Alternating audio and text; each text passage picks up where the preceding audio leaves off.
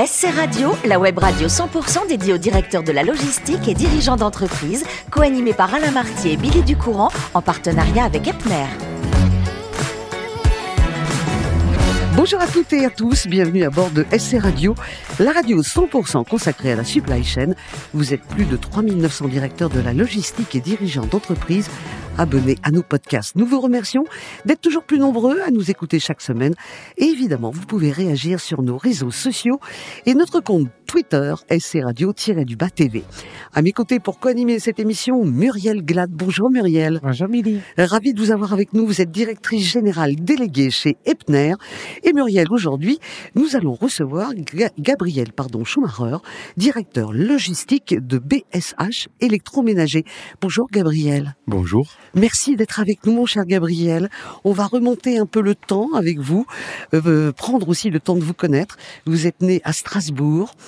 Euh, un 25 septembre et très jeune, vous saviez que vous vouliez être militaire. Quelqu'un l'était déjà dans votre famille? Euh, Oui, oui, mon papa était militaire. Et c'est surtout mon histoire familiale qui m'a poussé à, faire ce premier métier, cette vocation que j'ai effectivement très très tôt et parce que euh, maman euh, était du, du, sud de la Pologne, qui était une province allemande, qu'elle a dû quitter après la guerre.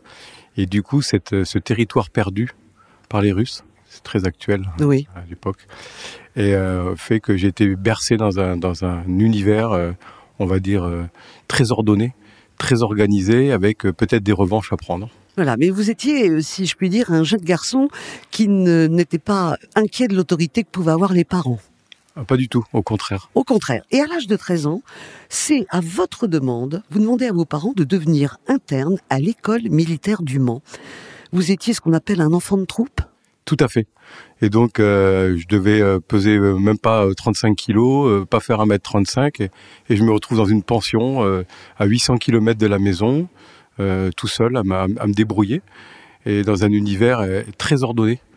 Euh, qui m'allait très très bien, euh, très élitiste. Mais un peu hostile quand même au départ pour un gamin de 13 ans. Effectivement, donc euh, c'était le, lieu pour apprendre la vie en collectivité, pour, pour apprendre la camaraderie, pour apprendre à, à, faire des équipes, à travailler en équipe.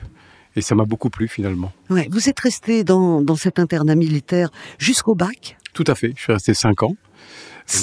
Jusqu'au bac. Et, lever des couleurs, tout. Tout à fait, tout à fait. Lever à 6 heures du matin, séance de séance de piscine. Donc c'était piscine publique, donc on, on allait à 5 heures du matin, fallait pas nous montrer.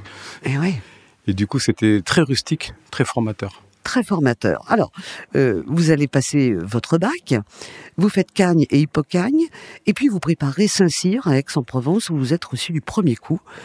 C'est pas donné à tout le monde. Et là, vous allez réaliser votre rêve d'enfant finalement. Tout à fait. Donc euh, j'étais quasiment à, 20 ans arrivé à ce que je voulais faire, et donc j'ai découvert encore, euh, euh, encore plus comment avancer avec avec les gens qu'on commande, qu'on peut maintenant on peut dire manager, mais comment on peut on peut les motiver, comment on peut les entraîner avec soi, et ça ça me plaisait beaucoup.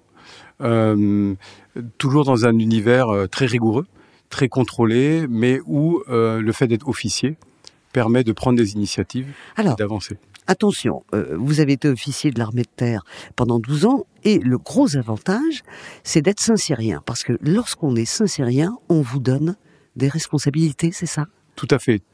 On nous donne des responsabilités très vite, très tôt. Euh, on est observé en permanence, puisqu'on est normalement euh, prévu pour être dans, dans, les plus hautes fonctions militaires. Et donc très très vite, on, est, on a des, des vraies responsabilités. 24 bah, ans, vous êtes à la tête d'une section. Oui, tout à fait. C'est quand même incroyable. Et, les, soldats que, je commandais étaient, euh, parfois plus jeunes que moi. Enfin, plus, plus âgés que moi. Euh, certains étaient plus âgés que moi. Et à 30 ans, vous avez une compagnie. Voilà, tout à fait. Tout à fait. Je suis commande une compagnie, c'est 250 personnes. Ah bah voilà. Une section, c'est 50 personnes. Une compagnie, c'est 250 personnes.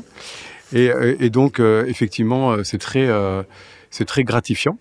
Et il faut emmener ces gens, il faut emmener les gens là, là où on a envie qu'ils aillent.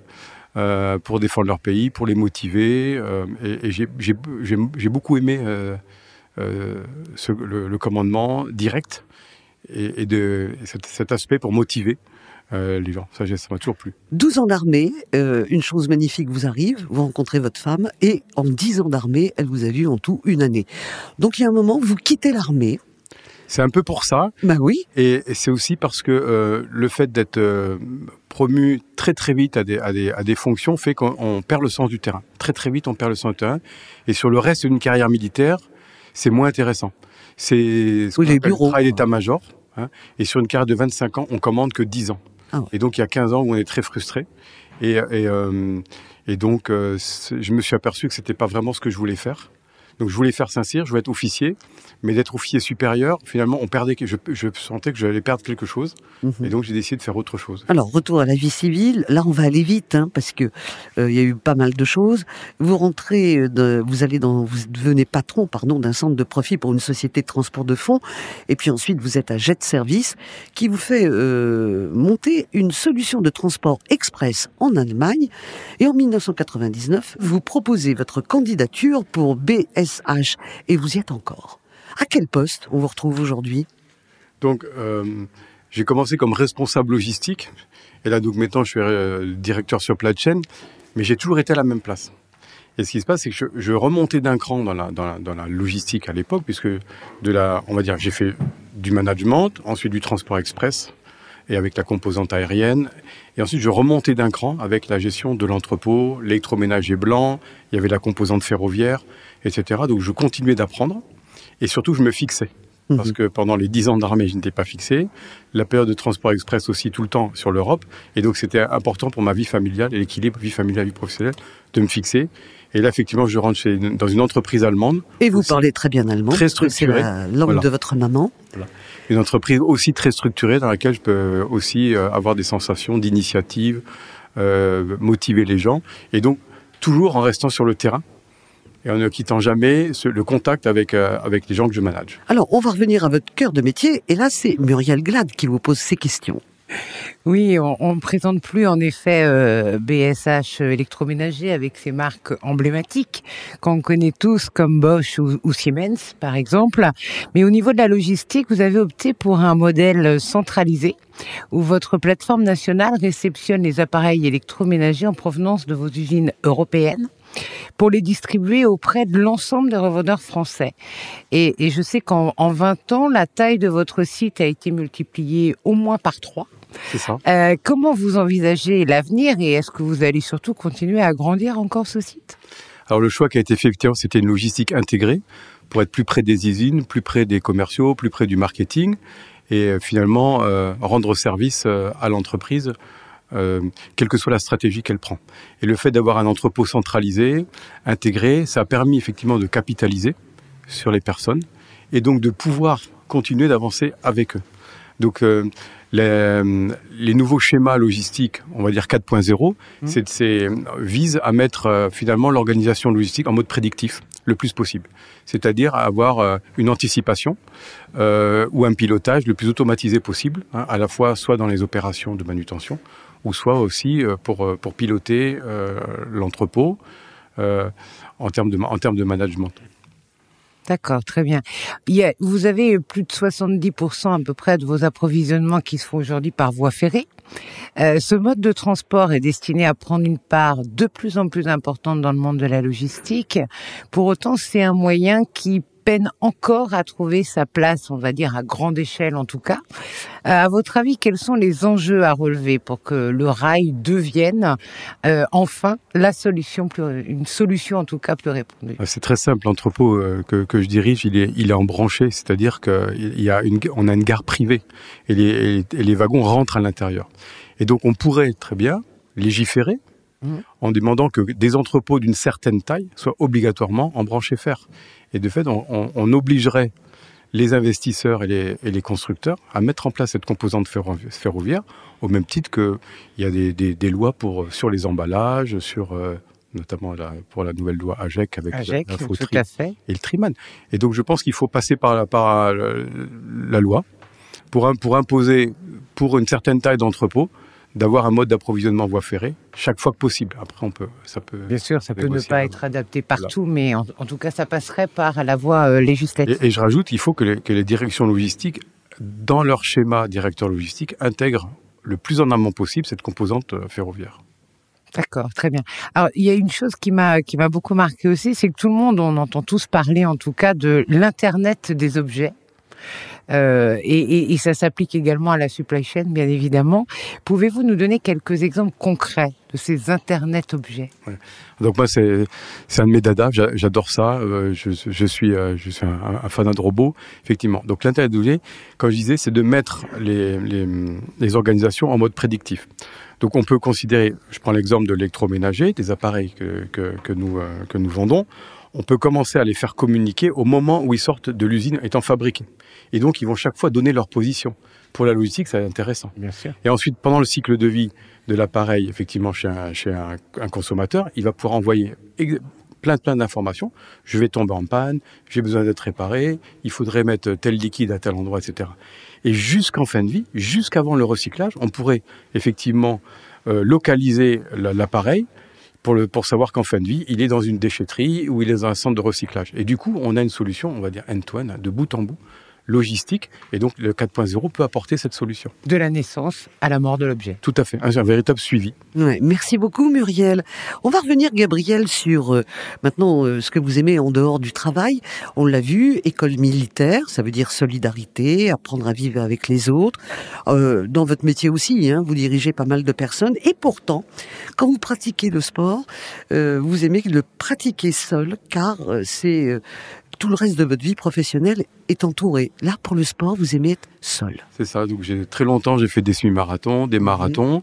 Euh, j'ai be besoin effectivement euh, quelque part de, de, me vider la tête. Hein, donc, et aussi, il se trouve que c'est quand on court, c'est un peu comme quand, quand, on se rase, les idées viennent. C'est une autre partie du cerveau qui, mmh. qui fonctionne. Et, et, et, du coup, ça permet, ça permet de me déstresser, enfin, ou, ou de passer du stress négatif au stress positif. C'est ce qui nous fait avancer. Et donc, effectivement, j'ai besoin d'être en contact avec, avec, la nature, soit en courant, soit en marchant, euh, soit en marchant avec des raquettes, mais d'aller au rythme, euh, on va dire, du marcheur, pour prendre tout ce que la nature peut nous apporter dans ses ondes, dans, ses, dans, dans, dans sa végétation. Et, et, Vous marchez intelligent, intelligemment. Oui, peut-être. On regarde tout, on sent tout de la nature. On, est, on essaie voilà, de, de capter des ondes que, qu'on a perdu. Ouais. Alors, vous aimez voyager aussi, euh, visiter des endroits euh, que vous aimez euh, et qui sont authentiques. Vous avez cité l'Écosse, la Lozère, parce que vous avez la chance d'avoir une, une maison en Lozère que vous êtes en train de rénover avec votre femme. C'est une maison familiale. Mais je voudrais que vous nous parliez en quelques mots, parce que vous y teniez, de votre amour profond pour l'Allemagne. Ah oui, donc ça, on va dire, je suis génétiquement modifié. Hein. Donc j'ai deux, j'ai deux, j'ai deux pays. Ma langue maternelle, c'est l'allemand, parce que maman, maman était allemande, et euh, je suis et, et d'être né à Strasbourg aussi, je suis à cheval entre ces deux pays. Et donc, euh, pour moi, l'Allemagne, c'est plus que parler une langue ou, ou travailler avec des Allemands. C'est euh, quand j'y suis, je suis jamais perdu. Je ne suis jamais perdu. Vous euh, êtes chez vous, ce sont vos racines. chez moi. J'adore la cuisine allemande et euh, que les Français ne connaissent pas. Hein, donc euh, les schémas, c'est saucisses et choucroute, et c'est pas du tout ça. Euh, en ce moment, c'est la saison des asperges en Allemagne, et je peux vous dire que c'est absolument euh, fabuleux comment ils arrivent à faire, à préparer euh, les asperges. Mais c'est un, un, pays quand on veut se donner la peine de le connaître, qui apporte beaucoup de choses, et y compris avec les Allemands, qui sont un peu comme nos, nos ch'tis. Hein, ils, ont, euh, ils, ils, adorent recevoir, ils sont très très hospitaliers. Avec, euh, et il y a un mot qui s'appelle Grillen, donc le barbecue français, c'est Grillen en Allemagne. Et on sort les bières, on, on sort la saucisse. Et comme ils arrêtent de travailler plus tôt qu'en France, très très vite le soir, euh, ou alors au bord de l'Isar, qui est, qui est la, la, la, rivière qui coule à, à, Munich, les gens après la sortie de travail amènent les packs de bière, le petit barbecue portable, et tout le monde se retrouve là. Euh, c'est très convivial. Oui. Mais je tenais à ce que vous nous parliez de l'Allemagne parce que c'est important pour vous. On va faire un détour aussi dans, dans ce que vous aimez, mais cette fois-ci du côté de l'Angleterre, avec un groupe qui a changé la vie de tellement de gens, ce sont les Beatles. Alors, vous êtes Paul McCartney ou John Lennon? Plutôt, plutôt John Lennon.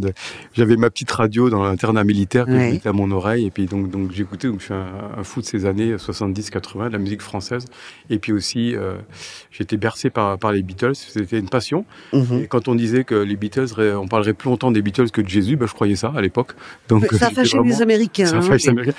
Mais c'est vrai que j'étais un, un, fou des Beatles, ces chansons que je connaissais par cœur. Et, et donc j'étais nourri avec, avec cette tendance-là.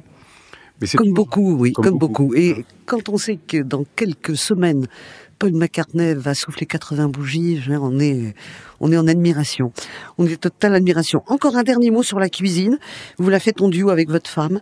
Que des bons produits, ça veut dire aller au marché, Tout à fait. ne rien transformer, que des produits naturels. Tout à fait. Et ça veut dire qu'à votre table, on mange bien? Tout à fait. Donc, euh, c'est des- toujours dans, la simplicité, euh, d'être près de la nature, de retrouver des choses simples. Euh, voilà, le soleil il brille de la même façon pour tout le monde, quel que soit l'endroit où on est. Et, et- du coup, euh, ça permet d'apprécier euh, ce, que, ce que nous offre la nature, comme quand je marche. D'accord. Je vous remercie infiniment, Gabriel, Je vous en pour prie. cet entretien. Merci aussi à vous, ma chère Muriel. Fin de ce numéro de SR Radio. Retrouvez toute notre actualité sur nos comptes Twitter et LinkedIn. On se donne rendez-vous mercredi prochain à 14h précise pour une nouvelle émission. Merci, Gabriel. L'invité de la semaine de SC Radio, une production b2b radio.tv en partenariat avec Epner.